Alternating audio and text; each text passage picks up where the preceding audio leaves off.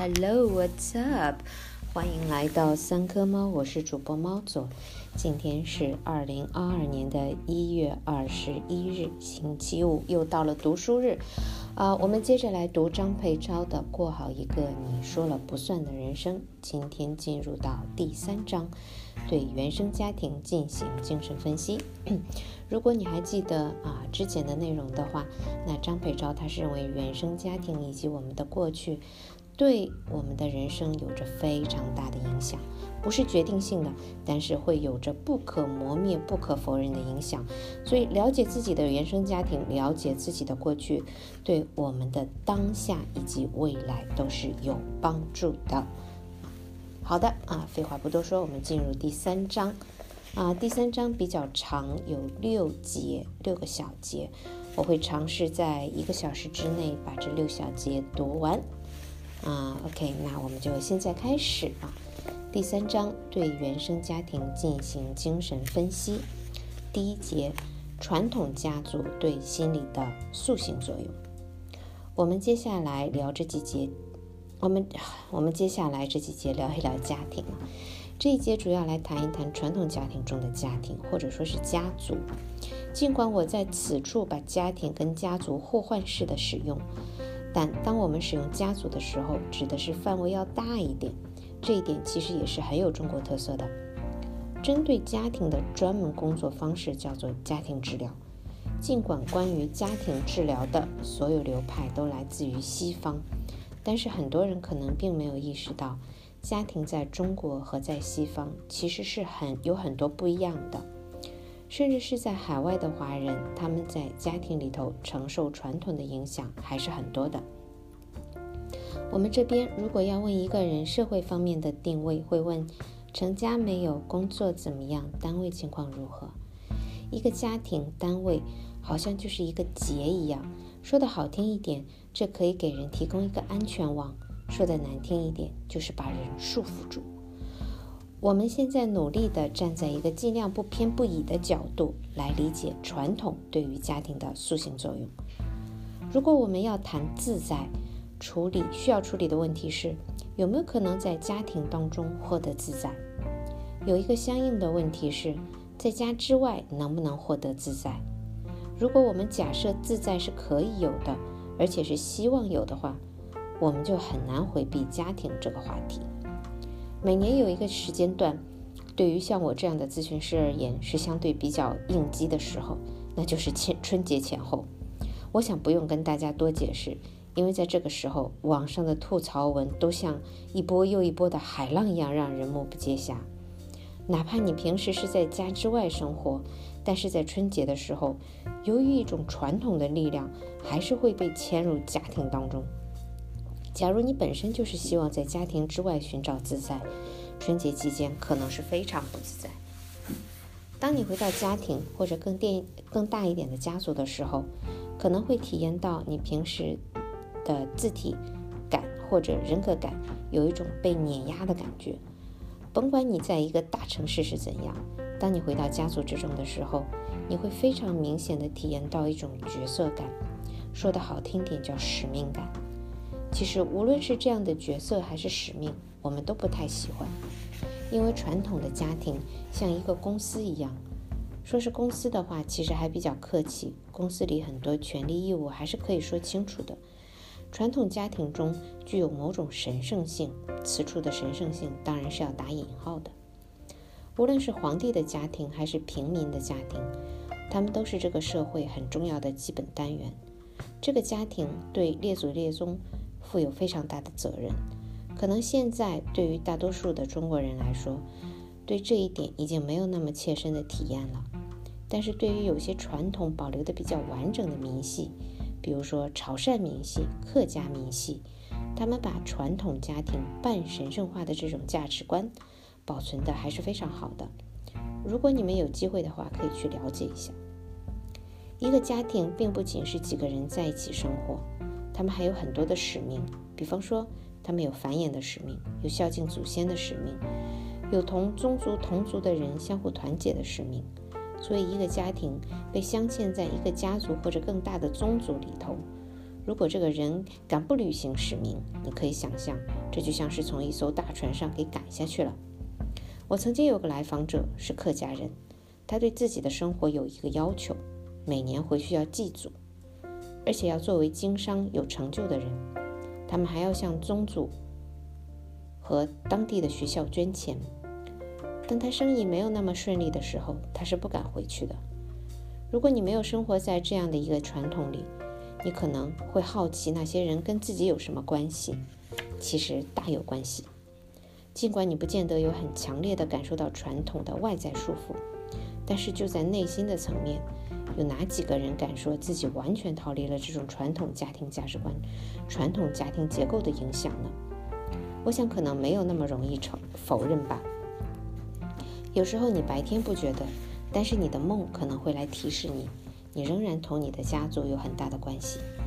现在，大多数汉族人的家庭里，一般没有天地君师，呃，天地君亲师这牌位，但是在部分西南少数民族地区，仍然能够看到这样一个很醒目的牌位，仍然是摆在他们家的客厅中央的。这依旧是一个很基本的结构。所以，一个人如果不在家庭当中，那就意味着，好像整个传统都拿他没有办法，他就是一个传统社会的边缘人。其实社会不喜欢、不欢迎这样的边缘人。如果这边缘人能够获得足够的经济方面的自由度，那至少可以在外在的生活层面逃离这种家庭的影响。但是这不代表他在内心层面上一劳永逸地做到了。我们通过哪些方面能够看得出这一点呢？通过当事人的一些症状。当事人的症状通常细细看来与他的家庭和家族还是有关的。我是在深圳做心理咨询工作。深圳的特点是有很多移民。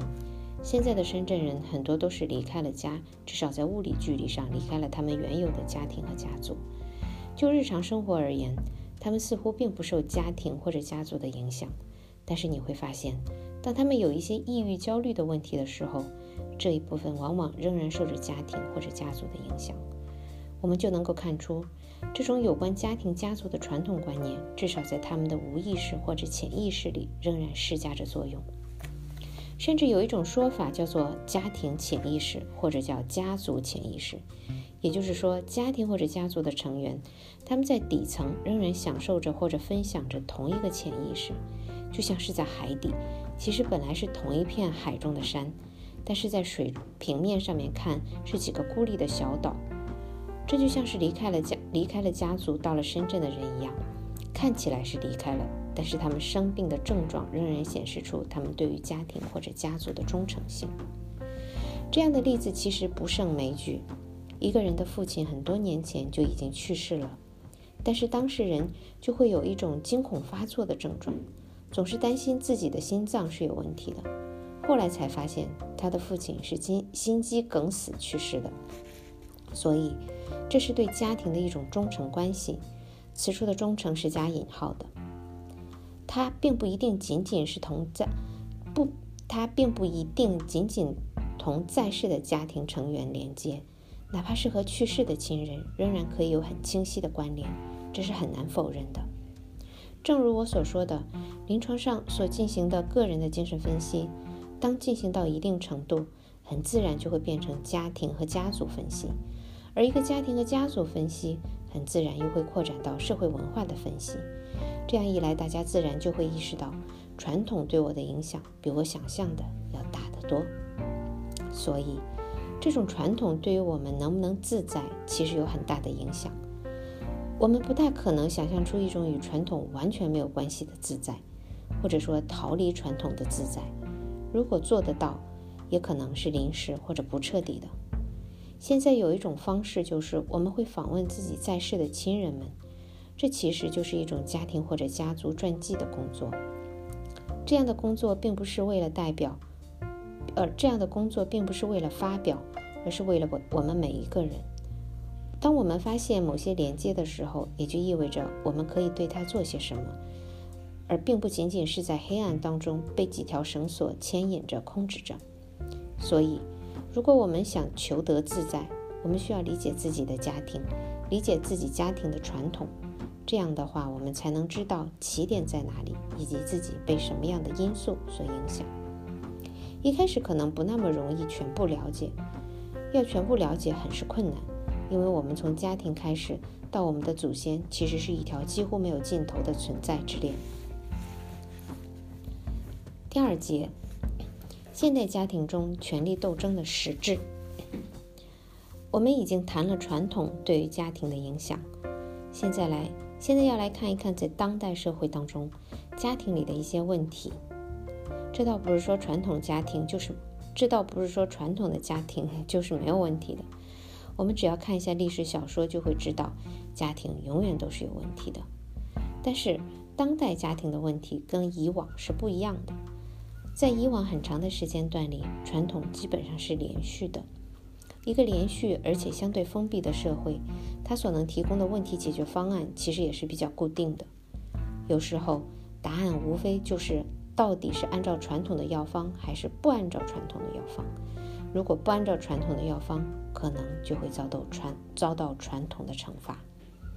但是目前看来，这样的社会已经发生了翻天覆地的变化，尤其是从二十世纪七八十年代以来，变化很大。传统的影响好像至少在表层上失去了它的作用，突出表现为一个大家族处于解体的状态或者解体的边缘。这种大家族的存在是传统价值观能够一直传递下去的一个社会机制。当它解体之后，这种传传统的传递就失去了一个机制。这样一来，无论是个人还是在个人基础之上形成的小家庭，其实就漂流或者逃逸在传统的家族之外了。那种直接的关联看起来不复存在了。但是，正如我上一节中所强调的。不要以为家族中的心理层面上的遥控已经消失了，在小家庭里，很多时候我们从小所受的教育，尤其是青春期所形成的价值观，很大程度上是西式的。我们在这里讲西式的时候，就是把就是把除中国传统之外的影响都算在西里头。即使在西式的传统里，也有很多的小传统，受不同小传统影响的家庭，其实又有。又是各有不一样，所以就会使得从七十年代以后，人们的头脑开始发生变化。八零后则更加明显，到九零后那里已经变得比较彻底。人们对于家庭的影响感知其实都发生了很大的变化。你想想，每一代人所看的电视剧都不一样了。如果你经常看西方的电视剧或电影，很自然的，你可以把某种比较民主的家庭氛围视为理所当然，甚至你也会希望按照这样的方式来组建自己的家庭。但是，一般来说，当你成家的时候，传统家庭的影响又会介入。可能在恋爱的时候，你基本上就像西方一样，两个独立的人在恋爱。但是，一旦到了谈谈婚论嫁的时候，除了很个别的情况，大多数人其实在这时又会开始受到父母的影响，或者是受到家庭、家族通过父母来施加的影响。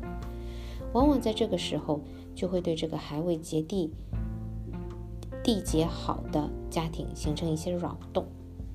当他们开始生育的时候，很可能会迎来一场更大的危机，因为生育才使得这场婚姻成为一个在中国意义上真正的家庭。只是两个人在一起的话，好像还不算真正的家庭。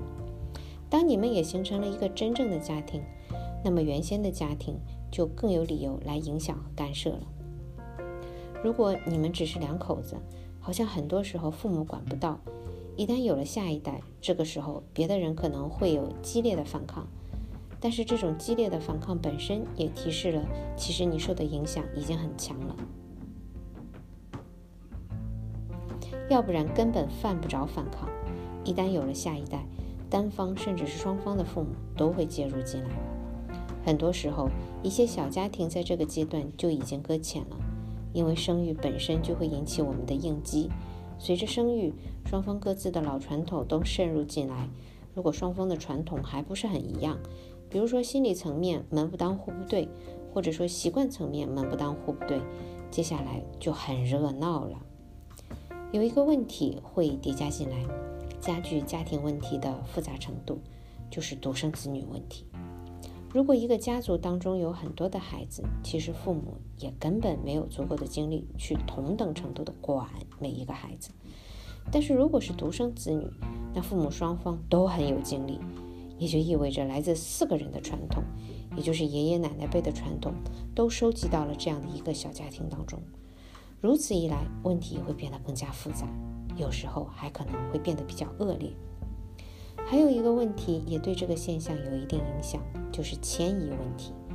在传统家族当中，女方可以说是出嫁，当她嫁出娘家之后，就进入到了另一个传统。那么从传统这方面来看，就婆家的传统而言，很多东西不言而喻。一旦知道这是无力对抗的时候，其实也就认命了。这种认命的好处是可能会比较自在，因为自己也不需要有什么样的想法了。但是现在这个好处没有了，因为现在新的家庭，尤其是小的家庭，无论是对于娘家还是婆家而言，可能都有一定程度的距离，其实都发生了迁移了。在迁移的影响下，下一代和上一代的权力关系发生了变化。这时候，双方父母就以客人的身份来拜访。你可能以为父母以客人的身份来会比较客随主便一点，实情是正好相反。越是以客人的形式来，越需要有一种权力感。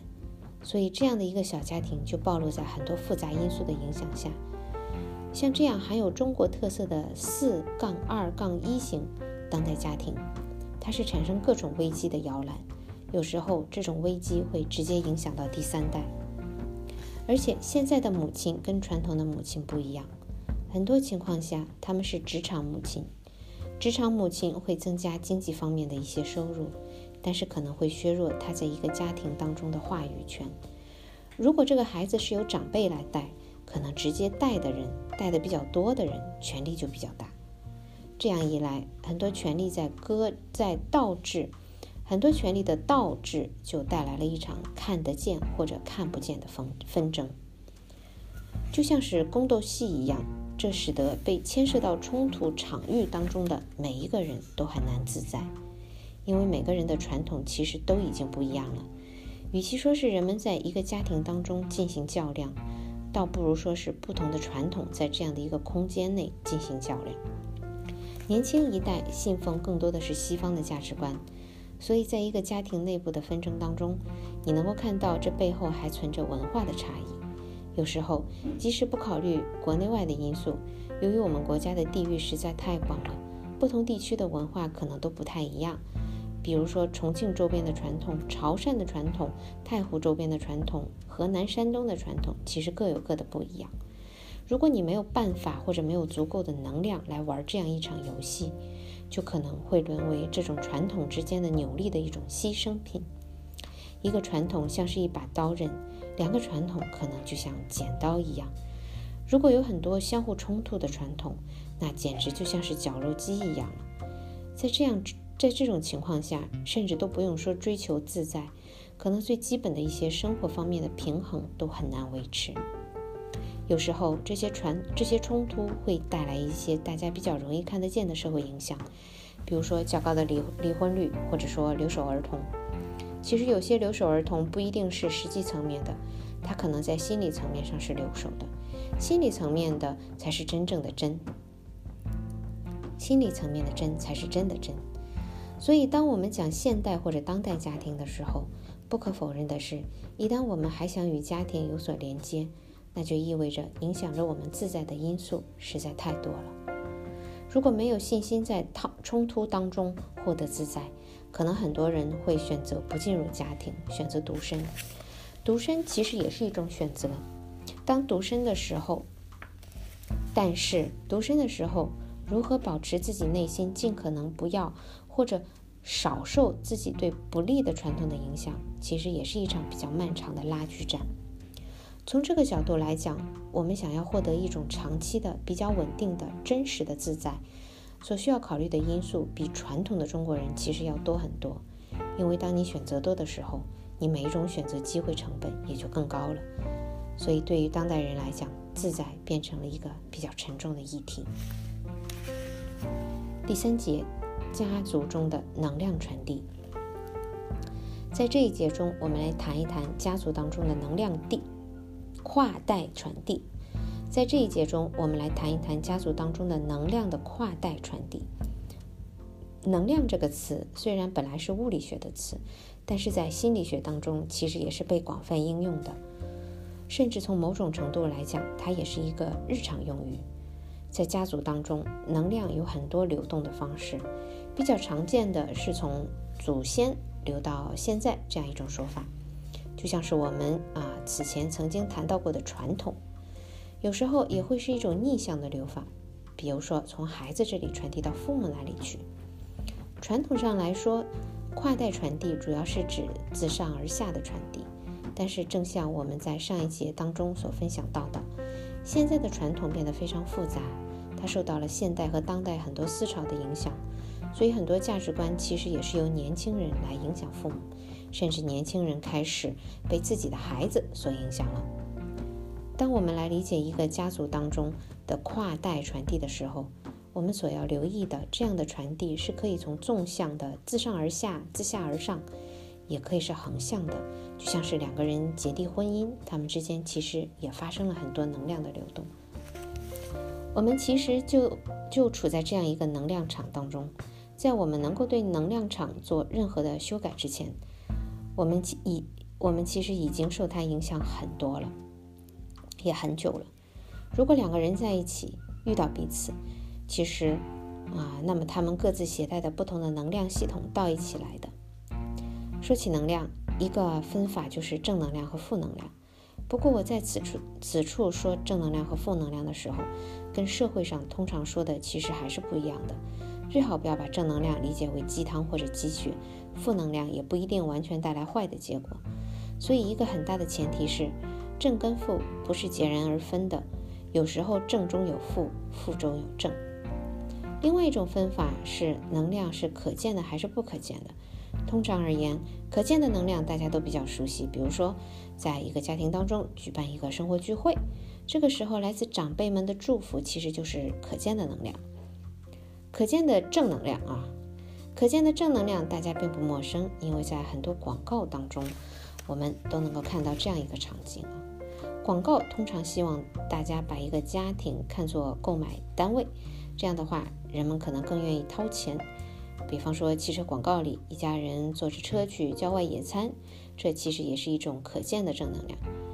如果这种可见的正能量比较纯粹，孩子理应在这种正能量的传递意识当中感觉到父母的爱。可见的负能量通常会在很多电视剧当中。某些经典的桥桥段当中展现，比方说之前热播的电视剧都挺好，我们能够发现其中有很多可见的负能量。如果用一个词来看概括可见的正能量，这个词可以说是指望；可见的负能量通常是指责。指望和指责一字之差，给当事人带来的感受是非常不一样的，甚至可以说指望的反面就是指责。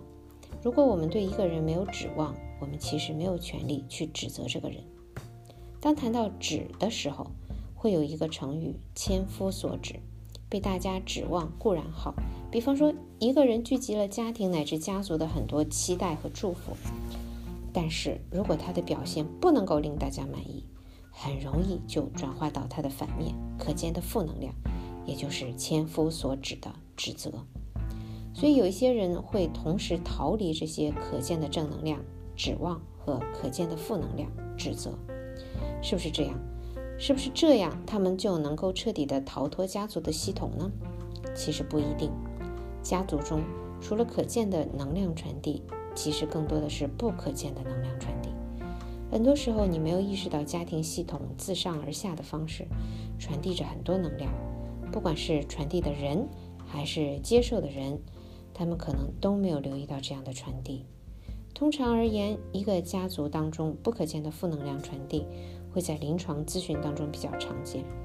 比如用一个词来概括，我们想到了“诅咒”这个词，你也可能会很意外，为什么要被自己的家长长辈所诅咒呢？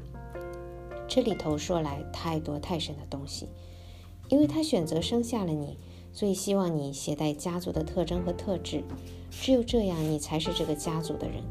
所以，如果你胆敢去掉这些标签，那你就会站到这个家族的反面。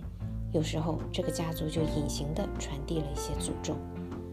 很多时候，当事人会莫名其妙地感到一种身心的痛苦，身心的不自在。其实可以说是吸收了这些传递过来的不可见的负能量。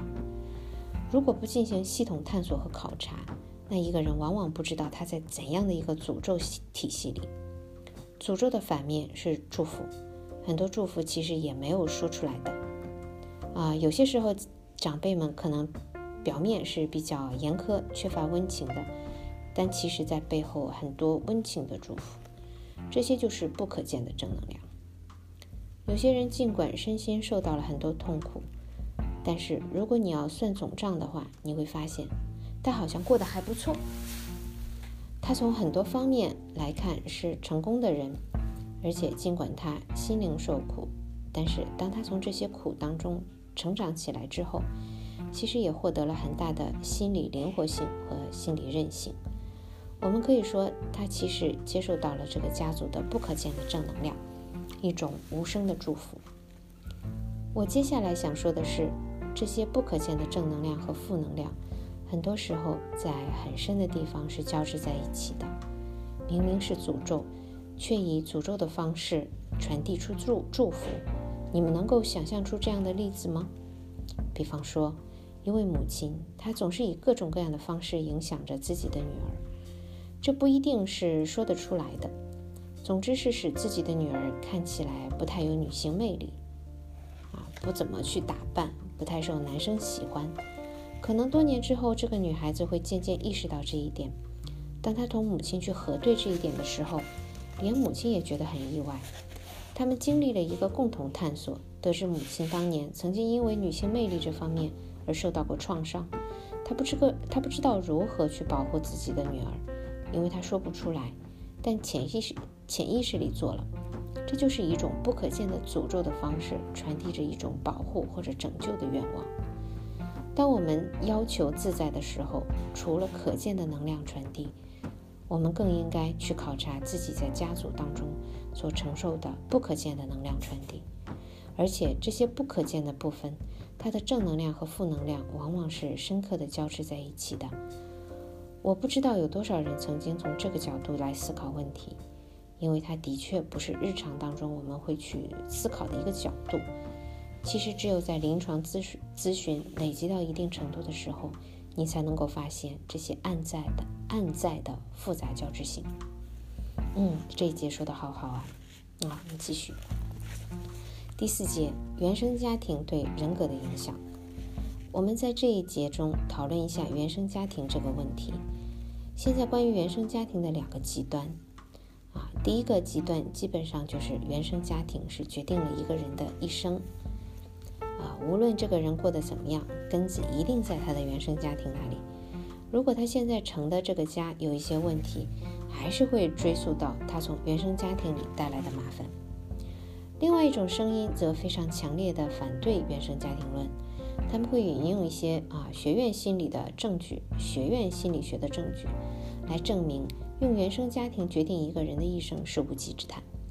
其实双方都有一些自己的论据啊。考虑到我们此前谈到新的转向的时候，已经谈到过从实体转向缘起这样的一个转向，我们不妨就这样的一个视角应用在对原生家庭的理解上。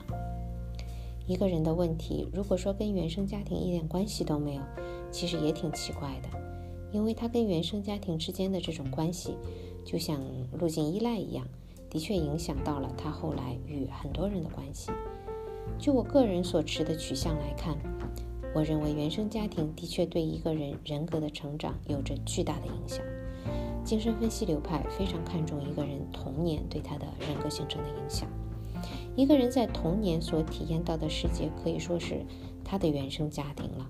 原生家庭有很多看得到的、可以测量的、可以观察的东西，此外还有很多不一定看得到的。很难测量的，即使在家庭当中的人也观察不到的东西，就像我们在上一节当中所谈到的一些看不到的正能量和负能量。既然看不到，那么这种影响很难测量，很难用科学的方法去验证它。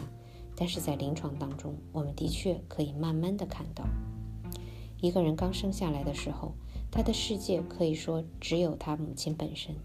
他是通过跟母亲的关系来看待外在的世界。当然了，母亲并不是对他对自己所有的态度和行为都完全保持觉知的，这是不可能的。比方说，一个人莫名其妙地对光头的男人很恐惧，想方设法地避开可能与光头人男人碰面的场合。后来他才发现，原来自己的母亲对于这种形象的人也非常的恐惧。当然，他并没有去母亲那里调查或者核实这是怎么一回事。我们可以做个思想实验：这个人很小的时候，母亲抱着他在一条街上走。如果碰到一位母亲所害怕的这种形象的男士，即使母亲不见得能够很清晰地意识到他遇到了一个令他恐惧的场景，他也可能会心跳加速。呼吸变浅，身上可能还会有汗。母亲并不需要告诉孩子，他目前正经历一个对他而言有威胁的情景。孩子还是非常的啊，直接习得这样的一种反应。如果这样的场景多次发生，这个来访者可能就会莫名其妙地继承这一反应。这个过程当中其实并没有母亲意识的参与，也没有母亲言语的参与。来访者可能也没有意识到这些。但是这个模式可能就已经传递下去了，这其实就属于不大容易看得到的影响，很难测量的。你只有在咨询当中才能发现这一类影响。刚刚只是一个有趣的极端例子，其实除了这一类信息传递之外，原生家庭对孩子的塑造还有很多方面的影响。基因层面上的问题也可以算作是原生家庭的影响，因为我们的基因是遗传自父母的。而且，目前的人类遗传学研究发现，在 DNA 的序列完全不改变的情况下，一个人的经历和他周围的环境是可以改变他的基因的传达的、基因的表达的。这种遗传学叫做表达遗传学啊，表观遗传学。表观遗传学可能会有哪些影响呢？比方说，一个家庭当中经常有创伤性很强的气氛。啊很高浓度的负性情感的表达，这样一种情绪，它就会作用于下一代。从什么时候开始作用呢？说出来你都不信。在这个受精卵还没有形成的时候，可能就已经开始作用了。因为父母各自的情绪影响到精原细胞、卵原细胞的基因表达方式，在整个孩子的成长过程当中，可能会受到这样的影响。尽管科学已经揭示了这一点，这些影响的面纱啊，可能已经揭示了一点这些影响的面纱，但也不是所有都被啊很好的测量和研究。我认为从缘起的角度而言，原生家庭可以说是孩子最开始遭遇的世界，也是他同这个世界的其余部分形成关联的重要缘起。我很难想象为什么会有人千方百计地想把原生家庭的影响抹去。至少从临床的角度而言，这种做法是很反直觉的。而且，临床方面的依恋理论以及阿德勒所言的出生序列对孩子人格的影响，这些几乎已经成定论。但话虽是这样说，我本人是反对原生家庭的决定论的。啊，有的来访者来到咨询师这里。看起来非常绝望无助，因为他深深的相信，他生命当中无论是看得见还是看不见的，很大程度上都已经被决定了，所以就没有希望了。有时候我会去问他：“你某一天会走进咨询室来见我，或者像我这样的人，这也是被决定的吗？”这通常会引起来访者的反反思。如果全部被决定，我们其实什么也做不到。我们其实什么也做不了，只能看着一张已经被完全规划好的设计图，最后完成一栋建筑。我们还有必要邀请人来看吗？其实也不是真的被决定了。这来访者内心的确是被一种受限制的、没有希望的感觉所笼罩。但是如果他内心完全相信相信决定论，他根本就不会来找咨询师。所以我相信，至少来寻求帮助的人。他应该对原生家庭决定论这一点并不是深信不疑的。当然，在某些情况下，比如在一些极端抑郁的人群当中，你会发现他对决定论有着非常强烈而坚定的信念。可能正是这样的信念把他们拖到这种情绪的泥潭里了。而且，就像我在之前的分享当中提到的，一个家庭会传递看不见的负能量，可是它也会传递一些看不见的正能量。这种正负能量之间还存在着复杂的辩证关系。有时候可以这样说：原生家庭的确解释了很多当事人的病理现象。但是当事人在逐渐康复的过程当中，你又看到原生家庭在他身上所施加的正向影响，其实也是慢慢被发现的。人不喜欢内心有冲突这件事情。如果原生家庭完全可恨，我们就可以放心大胆的去恨他。啊，如果与此同时，他们又知道他不是那么坏，不是百分之百坏，内心就会产生冲突。没有人喜欢这种冲突。所以很多时候，我们会加工原生家庭对我们的种种影响，把它变成一种看起来没有冲突的形式。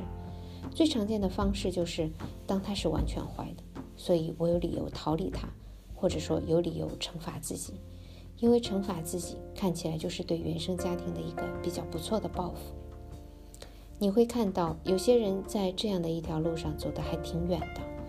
当然，他们在一个合适的缘起下，也可能会寻求其他人的帮助。一旦他想寻求他人的帮助，就说明在他的心里相信世间有帮助他的人。如果原生家庭从来没有给他带来任何这一类的体验，相信别人会帮助我的信念又是从何而来的呢？所以很多时候，无论是毒药还是解药，其实都在原生家庭里头，或者说在原生家庭背后的家族系统当中。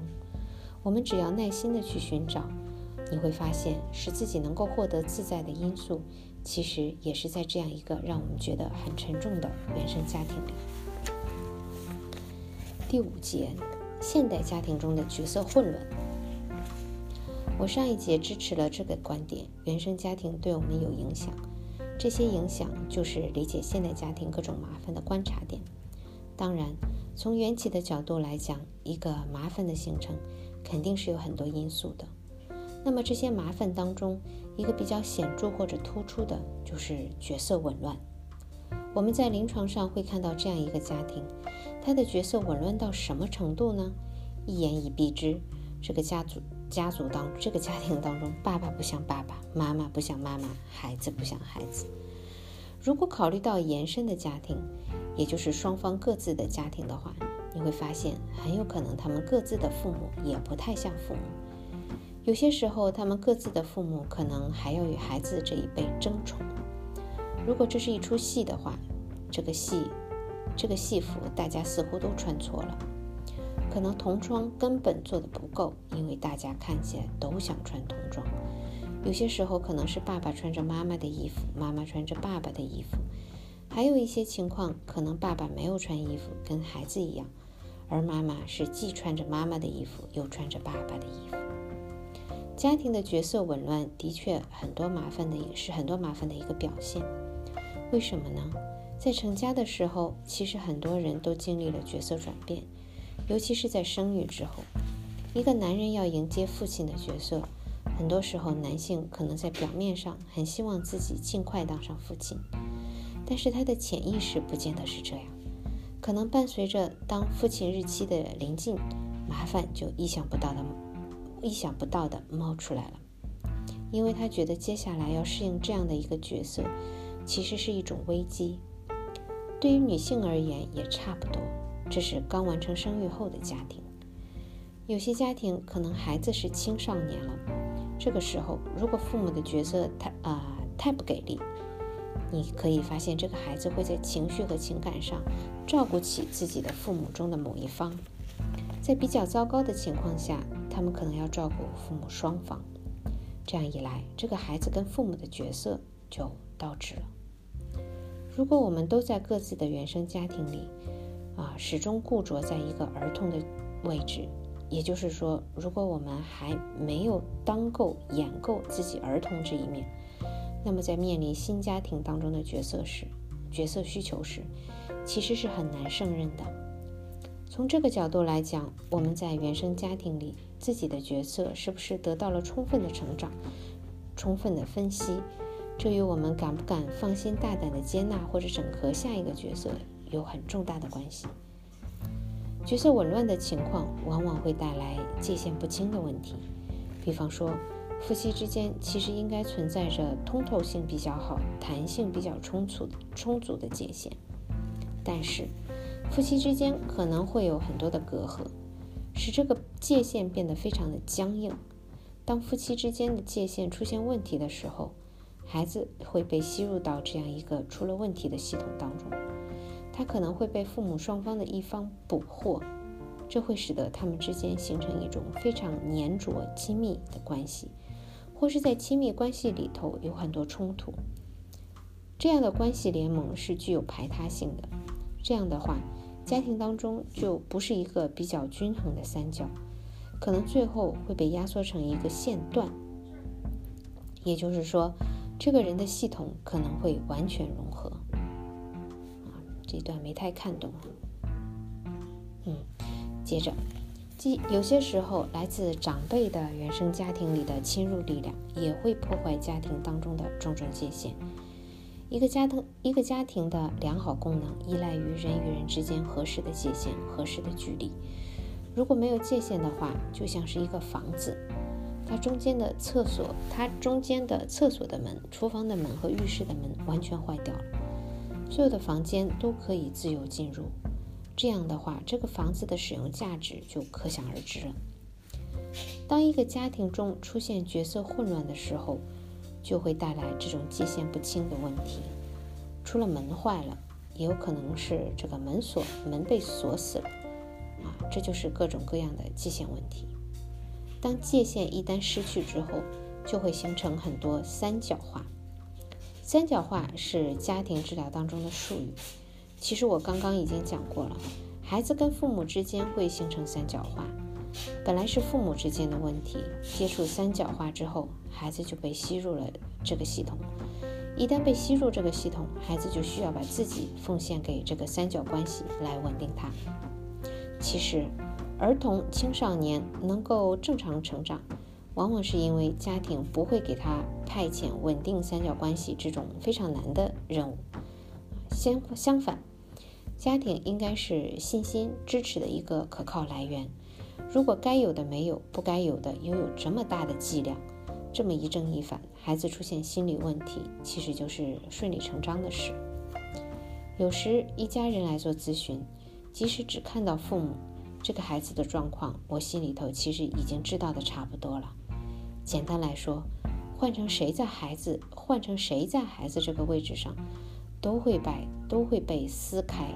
因为他们被派遣了拯救家庭的任务，孩子会忠于家庭，他既需要忠于他的母亲，又需要忠于他的父亲。如果父母之间有激烈的冲突，他甚至要忠于激烈的冲突。这带来的表现就是他的内心经常充满着激烈的冲突。当一个人的内心经常充满着这种有关家庭的激烈冲突的时候，他会如何展望自己的家庭呢？有一部分可能会对组成一个家庭已经有了三分恐惧。再者呢，由于他内心存在这样的冲突，所以他很容易找到具有类似冲突的另外另外一方。这样一来，两个人就各自携带了原生家庭里的冲突。当他们组建家庭的时候，你可以想象，他们很大程度上能够做到的。只是两个人在一起呢？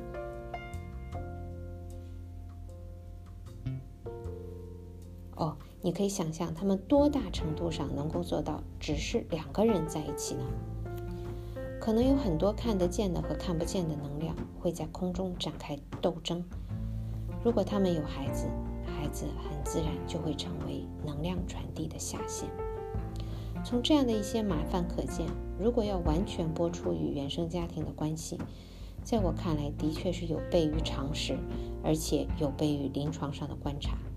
所以我需要思考：我们从原生家庭里继承了怎样的使命和任务？我们被派遣了什么必须干的活儿？就像是“凤凰男”这个词，其实它是携带着使命的，而不仅是一个人的事儿。心怀如此大的一个使命。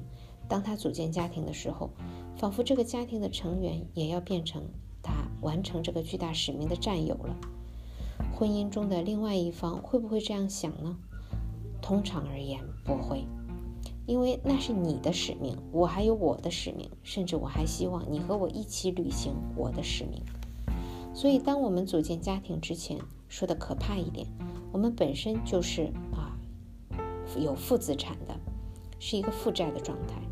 负债固然可以逃，但是冤有头债有主，不见得能够一劳永逸的逃开。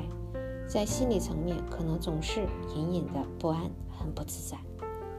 我们在这里也并非鼓励你干脆不要发展。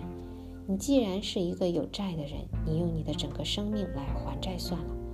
有的人的确是这样想啊，我们不鼓励这种看起来消极的 悲观主义。如果能够好好的看一看自己的生命，我们其实是有破局之法的。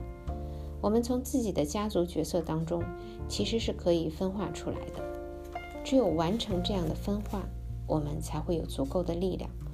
当我们有了足够的力量，才能够完成这个家庭对于我们的一些需求。有时候需求其实并不多，但是我们主观上会加工它，会觉得暗无天日，没有还清的那一天。这样心里就很绝望，自然不自在了。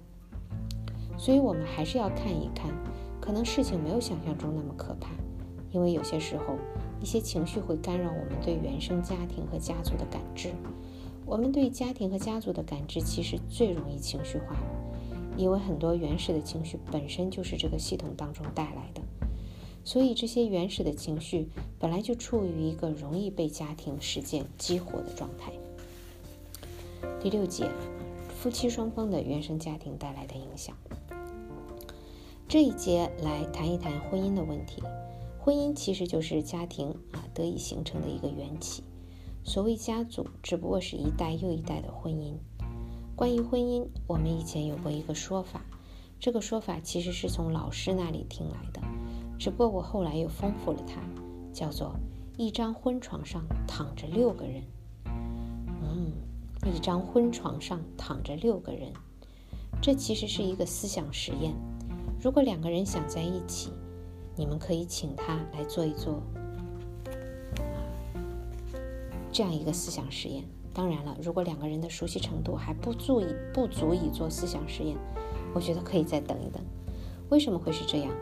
大家听完思想实验的介绍，差不多就理解了。首先，甭管你是男方还是女方。因为这些计算其实都是对称的，你要看你的爸爸和对方的妈妈能不能过好两口子的生活。如果觉得他们过得挺好，那就加五分；如果他们在一起是彻头彻尾的灾难，那就减五分。零分就是一个中间状态。你可能实在不好说他们相处会会是怎样，这就是第一步计算。如果你觉得他们能相处得好，就给高分。如果你觉得他们不能相处的好，就给低分。第二步，你要看你的妈妈跟对方的爸爸能不能过好两口子的生活。啊，计算的方式跟刚刚一模一样，也是从负五分到正五分的范围。第三步，要看你的爸爸跟对方的爸爸能不能当好兄弟，从正五分到负五分。第四步，我相信大家基本上猜出来了，就是要看你的妈妈跟对方的妈妈能不能成为好姐妹。从正五分到负五分，这样其实啊也就知道了，最后得分范围理论上从负二十到二十分，正二十。但是我猜想负二十分应该应该不太可能。如果是这种情况，两个人怎么会碰面呢？如果会相处呢？啊，如果会相处到能够做思想实验的程度，很难想象，只有啊就编小说才会这样编吧。那二十分呢？我觉得理论上是有可能的，但是我还真的没见过这样的组合。这也是由于我们临床咨询当中所见的都是异常的个人家庭婚姻，所以我们通常而言不太容易见到如此理想的情况。有人能够算得出啊，算出一个得分啊，就能看得出他对于他对对方的家庭以及自己家庭都比较了解。这其实就代表着你们的关系已经比较深了。如果双方关系没有那么深的话，你很可能没有接触到对方的父母，那就没有办法做刚刚的思想实验计算得分了。所以一般来说，能够做思想实验的人，通常而言是一个正值分，也就是说，在他们的关系当中，这种使他们能够连接的力量，其实已经比较强了。也有人的确算出负分，算出负分，他们会告诉我：“哇，那不会吧？我们两个人的关系很好，婚姻只是我们两个人之间的事情啊。我们原来的家庭不管怎样，那些都已经过去了。”如果他实在不信，我只好说：“我祝你们幸福，但是请不要怪我乌鸦嘴。你们的关系往后如果出现一些小麻烦的时候，可以利用这个思想实来来思想实验来看一看。”这个麻烦究竟出在哪里？对于大部分啊家庭来说，啊一般来说，在刚刚计算的这四个项目当中，有两项是正值的，因为有两项是正值，才有可能大概率上保证总的得分是正值，所以他们能够在一起过得不错。这也是由于他们的父母内在形成了我刚刚所说的这些联盟。但是如果这样的关系出现了一些问题，刚刚的思想实验其实还啊还是一个很精妙的作用啊，那就是看一看这个问题是由于你父母当中的哪一方跟对方父母中当中的哪一方发生了冲突，也就是说你们之间的互动，它背后的本质其实已经变成了他们俩之间的矛盾和冲突了。重新做一下思想实验，往往能够使人明白他们的冲突是怎么回事。这个实验当然是一个无与伦比啊，无无比简化的版本。各位可以想象一下，双方各自的父母啊，是不是又各自有父母呢？他们是不是从天上掉下来的，或者从石头里蹦出来的？他们本身其实已经继承了刚刚我们说的这种内在组合了。有人会问我，我父母其实已经不在了，或者其中有一方已经不在了，我也没有见过父母双方在一起交往的场景。这个题我该怎么做啊？这没有问题。如果你对自己的父母足够了解，对对方的父母也有一定程度的了解，想象一下他们碰面会怎样，其实也不是很难的，对不对？啊，如果这个人不需要碰面，甚至也不需要活着就能够做思想实验的话，也就意味着一张婚床上躺着的不止六个人。这里的六个人是指你、对方各自的父母。但其实父母上面还有父母，有些早就不在人世了，所以躺的还不一定是活着的人，这想起来令人毛骨悚然。在一些家庭当中，你能够看得到躺着的可能是隔了一代的长辈；在更戏剧化、更典型的家族当中，你可能是隔了两代的一位祖先。啊，这位祖先的影响并没有消失，他的能量实在是太强了，所以他的影响。仍然能够起作用，对这小夫妻之间哈，所以我们不可以忽忽视的这一点，我们的确处于家族的传统当中，把这一部分好好盘算一下，我们就可以看到双方是不是在心理层面上门当户对。有时候我们可能只倾向于计算意识层面，无意识层面的东西，可能我们要么是不知道，要么是不想算，懒得算，在意识层面比较好算。比如，我们都喜欢旅行，都喜欢美食，这些看起来就成为两个人在一起的理由，而且绝对可以持续的在一起。个人无意识的部分，可能跟我们的家族家庭无意识是相通的。啊，通常我们在年轻的时候，离原生家庭有一些距离，比方说你去外地外地求学，然后又各自工作，经济独立，所以我们这个时候呈现。出来的是受原生家庭影响最少的时候，这时候的我们很容易只计算人格当中比较外显的部分，意识当中比较靠近表层的部分对我们的影响。很多时候，一个人恋爱、求偶、成家，也就是在这个阶段，也就是在这个阶段，所以我们会觉得这是一个全新的开始。其实，我们的确应该为人类啊有这样的喘息机会感到开心。感到兴奋，而且为他们祝福。如果是一对新人，那么他们对于自己原生家庭当中这些东西的意识化的程度可能并不高，不然他们可能真的没法步入婚姻、组建家庭的勇气了。有时候这种盲目的啊，也这盲目也是加引号的哈，嗯 也不完全是坏事啊。但是当你的关系出现问题的时候，刚刚这个实验的算法就是一个很不错的思路。其实从婚后到生育，尤其是生育，会带来一个孩子。有了孩子后，对于夫妻双方而言，仿佛自己的童年就被再演一遍。而且往往由于孩子出生的缘故，双方父母或多或少会介入。有时候夫妻双方会很惊讶地突然意识到，我的父母居然是这样对待我的孩子的，好像突然他们就明白了。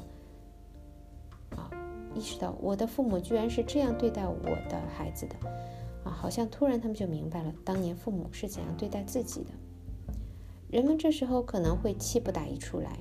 之前觉得父母的事情已经过去了，现在又感觉到还没过去。你们居然这样对待我的孩子，这可能产生很激烈的冲突。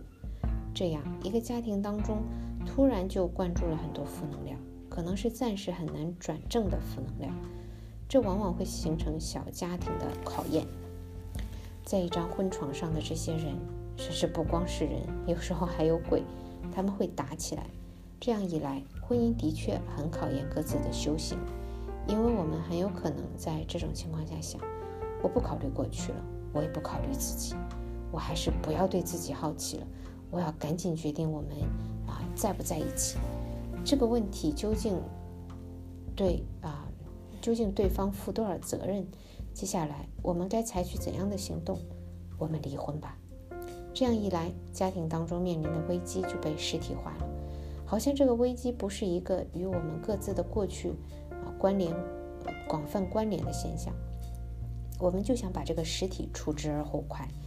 其实这个时候往往又形成了悲剧的一个续篇。当然，在临床当中，这样的戏码的确是太常见了。咨询师总体而言是一个价值中立的角色。其实家庭关系是不是一定要像古人那样持续到地老天荒？这倒不必。但如果你想过得好，总归还是要从经验当中学习的。嗯，好的，第三章我们就一起读完了，我们明天见。